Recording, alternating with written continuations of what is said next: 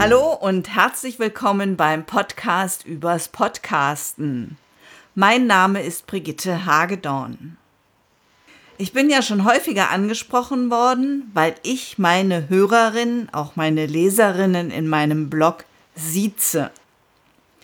Ich mache das, weil ich sie ja gar nicht kenne. Und dann geht mir das Sie einfach leichter über die Lippen. Ich weiß, dass mir auch Menschen zuhören, mit denen ich mich im realen Leben duze, doch ich hoffe sehr, dass die sich dann natürlich auch angesprochen fühlen. Und eigentlich soll jetzt auch mal Schluss sein mit diesem ja eigentlich belanglosen Thema Duzen oder Siezen. Und ich dachte mir, ich hole mir dazu noch mal eine Kommunikationsexpertin an die Seite.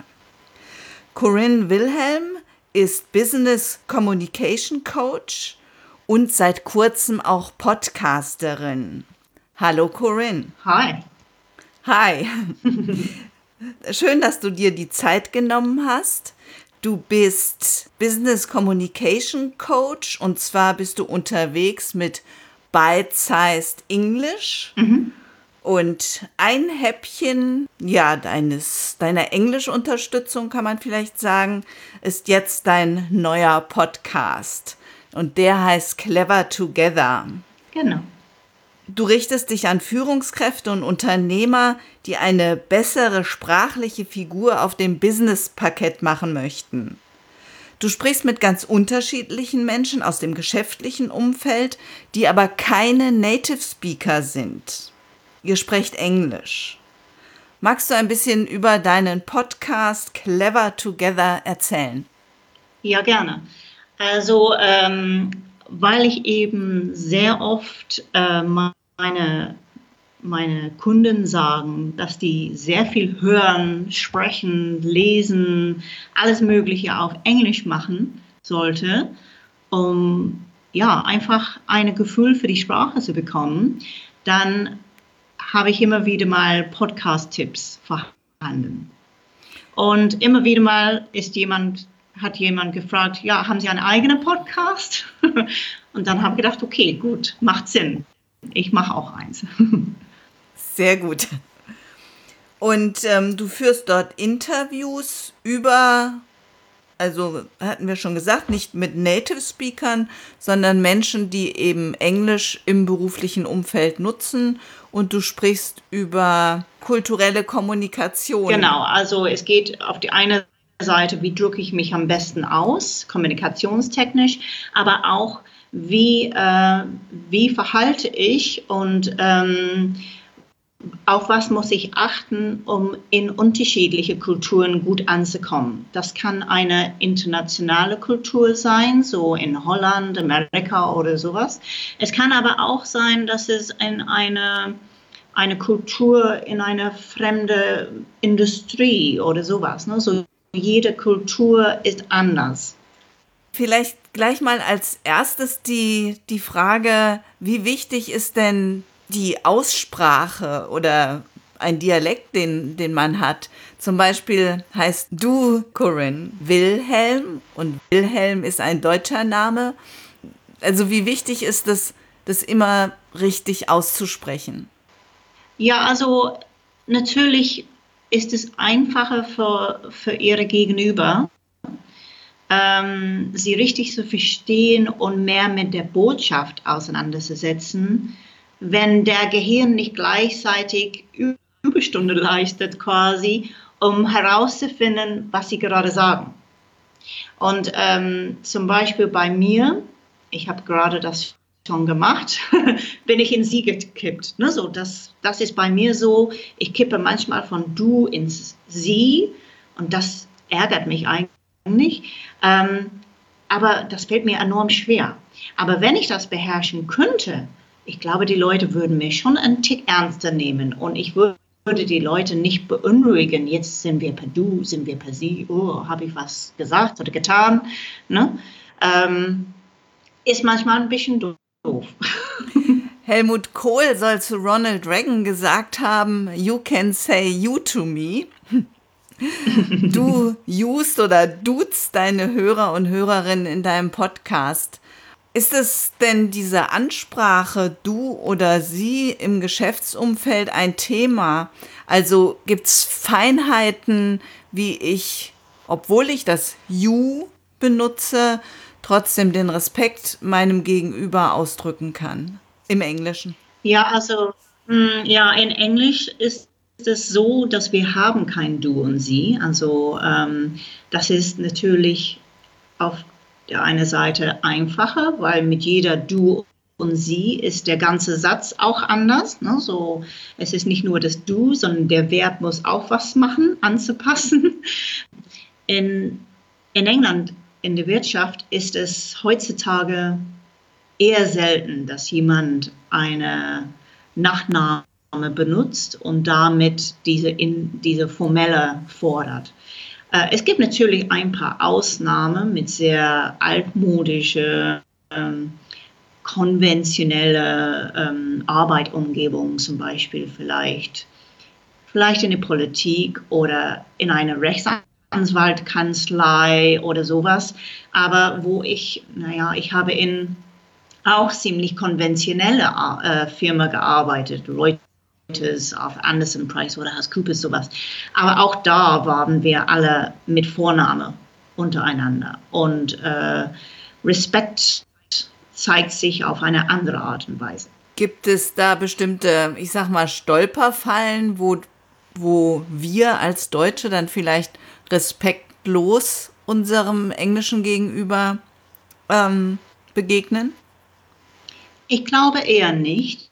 Ich meine, die Engländer haben diesen Ruf, dass wir super spießig sind. Ich weiß nicht, ob das kommt aus dieser diese Dinner for One oder was weiß ich. Aber eigentlich sind wir schon viel entspannter, als die Leute das ähm, meinen, glaube ich. Und äh, in England ist es so, man muss in England Respekt verdienen. Äh, ein älterer Herr in der Abteilung, die nie was zustande kommt und, und ist immer am Meckern, er hat keinen Respekt, auch wenn er alt ist und kurz für die Rente. In Deutschland ist es so, dass mit Alter verdienst du auch ein Recht auf sie anges angesprochen zu werden. Und das ist für mich als Britin irgendwie schwierig. also äh, was ein Stolperfall ist, ist eher nicht mit Respekt zu tun, sondern wenn jemand kommt zu einem Meeting und äh, der deutschsprachige Mensch, muss nicht Deutsch sein, es kann aus Österreich oder der Schweiz sein, neigt dazu, schnell zum Thema zu kommen, ohne ein bisschen Smalltalk ohne ein bisschen Austausch oder Kennenlernen oder sowas, äh, das wird ein bisschen kapitalistisch. Ne? So ein bisschen so, oh, er will nur unser Geld und äh, der Beziehung zwischen uns ist ihm egal. Ja? Und das ist so ein kultureller Unterschied. Ne? So, aber es zeigt sich durch die Sprache. Das finde ich interessant, weil das hatte ich von den Engländern eigentlich auch nicht gedacht, dass die eher ein bisschen Smalltalk machen. Das habe ich halt eher ähm, Nation anderen Nationalitäten zugesprochen. Ich weiß, dass die, Aha. dass ähm, Inder sowas lieben oder ähm, dass sie einfach erstmal sehr lange sprechen vorher und einander eher kommen, bis wirklich Geschäfte abgeschlossen werden. Ja, das stimmt. Ähm, aber es ist immer ganz, ganz passend, wenn man, äh, um Kommunikation richtig zu beherrschen, muss man auch eine gute Beobachter sein. das heißt, dass ähm, ich muss ein bisschen die Leute lesen. Und wenn ich von der Körpersprache sehe, dass die wollen zu Sachen kommen oder die sind eher entspannt und die reden langsamer und so. Die sind alle Zeichen, wo ich, wo ich sagen kann, okay, jetzt, wie, wie verhalte ich jetzt? Ne? Ja, das ist, glaube ich, für die Kommunikation sowieso sehr wichtig. Natürlich immer, dass ich mein Gegenüber beobachten kann, beziehungsweise dass ich versuche einzuschätzen, will der jetzt zur Sache kommen oder will er noch ein bisschen quatschen? Genau, genau. So Rocket Science ist das nicht, aber manchmal, wenn man gerade sehr beschäftigt ist, weil man gerade in einer Fremdsprache spricht und man ist sowieso nervös und man findet die Worte nicht und man ist äh, ein bisschen angespannt, dann kann man ein bisschen, es ist äh, so ein Stolperfall, wenn man das so mag, dass die Leute neigen dazu, nicht alle Leute, einige äh, von meinen Kunden neigen dazu, entweder extrem laut zu sprechen ähm, oder extrem schnell, so nach dem Motto, oh, ich will, dass es einfach vorbei ist. ne? so, äh, aber je schneller man spricht, desto schwieriger ist man zu verstehen. Und je schneller man spricht, desto mehr sind die anderen Leute unter Druck. Und wiederum die Neigung dazu ist, dass deine Gegenüber, da bin ich wieder du und sie, ähm, auch dann wiederum schneller spricht. Also man fängt so einen richtigen Teufelskreis an, wenn man selber unbewusst schnell spricht. Und, und dann versteht man, wenn, wenn das Gegenüber dann auch schnell spricht in einer fremden Sprache, dann versteht man es ja noch schlechter. Da wird man vielleicht immer unsicher. Das ist tatsächlich sicherlich ein, ein Teufelskreis, da hast du recht. Ja. und solche, ja, bleiben wir bei dem Wort Stolperfallen. Über solche Stolperfallen geht es auch in deinem Podcast? Genau, also äh, ich habe mich dafür entschlossen, so ein Kombi zu machen aus Interviews und Solo-Episoden. Ähm, manchmal gibt es so ein bestimmtes Thema und ich will das sehr deutlich ansprechen mit vielen Beispielen und so weiter. Und das nehme ich gerne als Solo-Episode her. Aber für die äh, Interviews äh, habe ich mit Absicht versucht immer äh, Non-Native Speakers zu nehmen, weil meine Kundin, ich meine, nicht jeder von meinen Zuhörern ist von mir eine Kunde, aber die, die Art von Leuten, die Hilfe suchen, um deren Englisch zu verbessern, äh, sind selber unsicher mit deren Englisch. Und ähm, ich möchte dazu beitragen quasi, dass, ähm, guck mal, diese Leute sind auch kein Native Speaker und die können sich auch gut rüberbringen und man hört nicht zu und denkt, oh, wie albern und da ist ein Fehler und so, sondern man hört zu und man ist auf die Botschaft interessiert und nicht auf das ähm, Sprachniveau oder ob die ein Dialekt haben oder ein Akzent oder ob die vielleicht eine kleine Grammatikfehler gemacht hat. Nein, man ist auf die Botschaft interessiert. Und äh, indirekt sollte mein Podcast auch eine Motivationsschub sein. Und muss ich sagen, ähm, ich schummele ein bisschen, weil äh, die Leute, die zu mir kommen, die kriegen so ein kleines Coaching vorher, die Non-Native Speakers, damit die schlimmsten Fehler schon rausgenommen sind. Und noch dazu, danach kann ich die gravierenden Fehler rausnehmen natürlich, ne, in einem Podcast kann ich das einfach cutten und keiner hört das. Also es ist ein bisschen Stümmeln, aber es macht uns beide Spaß meistens. ja, sehr schöne Idee. Ich hoffe, auch hier in diesem Podcast ist die Botschaft wichtiger. Also einfach die Anregung, sich mal mit dem Du und Sie auseinanderzusetzen vielleicht oder auch zu überlegen, duzt sich oder sieht sich in meinem Podcast, wie möchte ich da vorgehen. Warum hoffe ich, dass die Botschaft wichtiger ist? Weil wir nicht die beste Internetverbindung haben. Wir führen das Interview jetzt über Skype, obwohl wir beide Berliner sind. Aber es ist halt doch zeitlich halt weniger aufwendig, sage ich jetzt mal. Du hast es vorhin schon mal gesagt, dass du im Deutschen häufiger mal sie und du vertauschst, beziehungsweise in das sie rutschst, obwohl du jemanden eigentlich duzt. Wie ist das sonst für dich mit dem du und sie? Ja, also ähm, das ist so, äh, ich verstehe schon, wie das funktioniert. Also das Theorie habe ich schon. Ähm, aber das ist ein bisschen wie, wenn man mit jemandem redet aus Bayern zum Beispiel. Und die können Hochdeutsch, aber nach einer Weile dann rutschen ein paar Worte durch oder ein paar ja, Redewendungen und so weiter. Und das ist keine böse Absicht oder sowas oder keine ähm, Arroganz oder sowas, sondern es ist echt schwer, ständig darauf zu konzentrieren.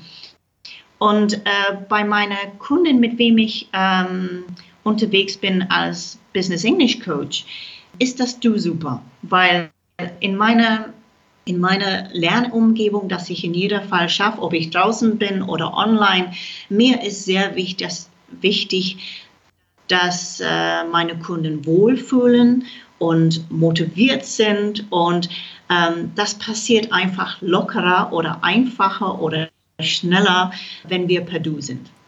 Äh, ich frage immer vorneweg, aber die Leute kommen zu mir meistens, weil die eben mit Du gut umgehen kannst. Und mit Sie, es gibt manchmal, wo ich zum Beispiel, ich mache auch viel E-Learning-Projekte bei größeren Unternehmen und so weiter. Und da muss ich schon mit Sie ähm, ankommen, weil ich meistens in einem Gesprächsraum sind, mit anderen Leuten, Entscheidungstreffer und so weiter. Dann wäre es super, wenn ich das richtig beherrschen würde, weil ich glaube, ich würde einfach mehr Respekt ähm, bekommen und vielleicht könnte ich ein bisschen mehr Geld verlangen oder mehr Erfolg haben in Verhandlungen oder sowas. Ne? So, ich habe ein bisschen dieses, dieses Gefühl, dass diese Du mich manchmal ein bisschen Respekt oder Professionalität raubt. Aber das passiert uns Deutschen ja auch. Ich hatte kürzlich gerade ein, ein Seminar und wir waren per Sie aber das waren viele junge Leute und irgendwie die, war die Stimmung dann auch so gerade am zweiten Tag doch sehr, ja, ich sag jetzt mal gemütlich und, und persönlich. Und dann bin ich auch ganz oft gewechselt zwischen dem Sie und dem Du. Das heißt, ich habe dann geduzt. Und das finde ich dann, dann auch ein bisschen komisch, ähm, wenn ich das nicht so durchhalten kann, ja. Ja, stimmt. Und ich muss sagen, als ich erst nach Deutschland kam, du weißt schon so, wie es ist. So eine bestimmte Situation kann deine, kann dich ein bisschen verfolgen. und ähm, als ich erst nach Deutschland kam, war ich als Zeitarbeiter bei Hupe Vereinsbank in der Aktienanalyse, weil das habe ich in, in England auch gemacht. Ne? So, das war einfach einzusteigen. Und ähm, da gab eine äh, Frau in dieser Abteilung und sie war vielleicht ein Jahr älter als ich oder zwei. Ich war auch 25 oder so, oder 30 oder sowas. Und äh, sie war nur ein Tick älter als ich, aber ich habe studiert und sie nicht. Und sie war immer total launisch. Und ich kann launische Leute echt nicht leiden. Und, ähm, und ich bin immer so ein du, du, du, hallo, ja, gut drauf und so. Und würde ich reinkommen und dann würde ich sagen, guten Morgen, Alexandra. Und äh, sie war dann, irgendwann ist sie zu mir gekommen und sie hat gesagt, wir sind nicht per Du. Oh. Und ähm, weil ich sie sowieso nicht so besonders gut leiden können, war das für mich ziemlich einfach. Ich würde mit sie nur sprechen, wenn es notwendig war. Und ähm, seitdem hat diese Du und Sie ein bisschen so für mich ein sympathisch, nicht sympathische ähm, Gefühl. Ne? Äh, obwohl ich weiß ganz genau, Seit kurzem habe ich ähm, äh, eine Situation gehabt, oder nicht seit kurzem, aber in der letzten Zeit, wo mein Sohn zu einem Therapeuten ging.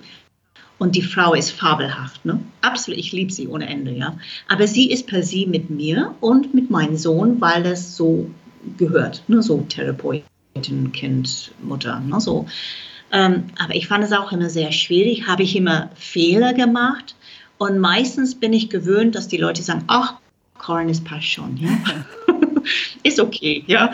Aber diese Frau hat darauf bestanden, sie war jünger als ich, ähm, aber brillant in was sie gemacht hat. Und ähm, einen Tag, einen Tag sind wir eingeladen, Twister zu spielen. Das ist so ein Spiel. Äh, vielleicht kennen Sie das. Da ist eine Plastikmatte mit lauter Kreise mit unterschiedlicher Farben und man muss mit links, rechts, Bein und Fuß Fuß und Hand so in komische Positionen kommen. Und man kann das nicht spielen, ohne zu lachen. Das ist ein verrücktes Spiel. Und ähm, kenne das seit meiner Kindheit, spielen wir sehr oft in England und ich musste viel lachen. Und dann die ganze Zeit, während ich gelacht habe, musste ich sie mit sie ansprechen. Und das war, das war so der Situation, wo ich gedacht habe, ja, stimmt, das ist eine total lustige, lockere Situation, aber wir sind per se, das ist ja klasse. Und äh, das hat mich geholfen, wegzukommen von dieser sie unsympathische Geschichte zu kommen. Ne? Sehr schön, sehr schön. Weil das hat damit ja auch gar nichts zu tun, ob sympathisch oder unsympathisch. Ja, ich habe das jahrelang irgendwie miteinander verknüpft, das eigentlich total falsch ja, ist. Ja, kann ich aber gut verstehen nach der Erfahrung, die du äh, gerade geschildert hast. Jedenfalls freue ich mich total, dass es den Podcast Clever Together gibt. Ich werde dir lauschen. Ich werde den, ich habe den natürlich schon abonniert und ich finde es auch toll, wie du dein, dein Englisch-Coaching machst mit Bytes heißt Englisch, was quasi ja, was nicht nur Name, sondern auch Konzept ist. Du gehst in kleinen Schritten, in kleinen Häppchen mit deinen Kunden, ja, durch die englische Sprachwelt. Ja, genau. Also ich äh, habe vier Sprachen autodidaktisch gelernt und meine Erfahrung war, dass wenn man äh, eine Sprache lernt, während man arbeitstätig ist im Beruf, dann geht es nur häppchenweise. Das geht nicht, dass man von der Welt abhaut nach Indien oder sowas oder England und, und lernt das. Ne? So, dann muss man das einfach in deinen Tagesablauf integrieren. Und äh, mir ist es sehr wichtig, ähm, persönlich ähm, umzugehen mit meinen Kunden. Also ich habe dann angefangen, so immer wieder mal so kleine WhatsApp-Häppchen zu schicken, so ähm, vielleicht ein Vokabeln-Meme, ne? so damit mit der Wort und Bild äh, leichter zu verbinden war oder ein kleines Kreuzwortspiel, das kommt immer sehr gut an oder das und das und dann habe ich gedacht, ach, das ist ja ein bisschen unstrukturiert, das muss ich irgendwie ähm, ja ein bisschen systematischer machen und jetzt habe ich diese Business English Refresher-Kurs, die alles äh, über WhatsApp läuft. Und äh, ja, diese häppchenweise Lernen liegt mich sehr an Herzen, weil so hat es mir ermöglicht, äh, andere Sprachen und darum auch andere Kulturen kennenzulernen. Und ähm, ohne, ohne Sprachen, äh, ich finde, das Welt ist einfach ein bisschen kleiner. Da hast du recht, äh, Corinne. Ich halte es da allerdings gerne mit Lothar Matthäus und der hat gesagt, My English is not so good, my German is much better. Ja. Vielen Dank, liebe Corinne, dass du dir die Zeit für dieses Gespräch genommen hast und viel Erfolg mit Clever Together. Vielen Dank, ich freue mich schon auf die nächste Episode. Also fühlen Sie sich bitte nicht durch das Sie auf Abstand gehalten. Das hat auch überhaupt nichts mit Sympathie oder Nicht-Sympathie zu tun. Und wenn Ihnen das Du näher ist, dann sprechen Sie mich gerne mit Du an. Ich kann dann auch mit Du antworten.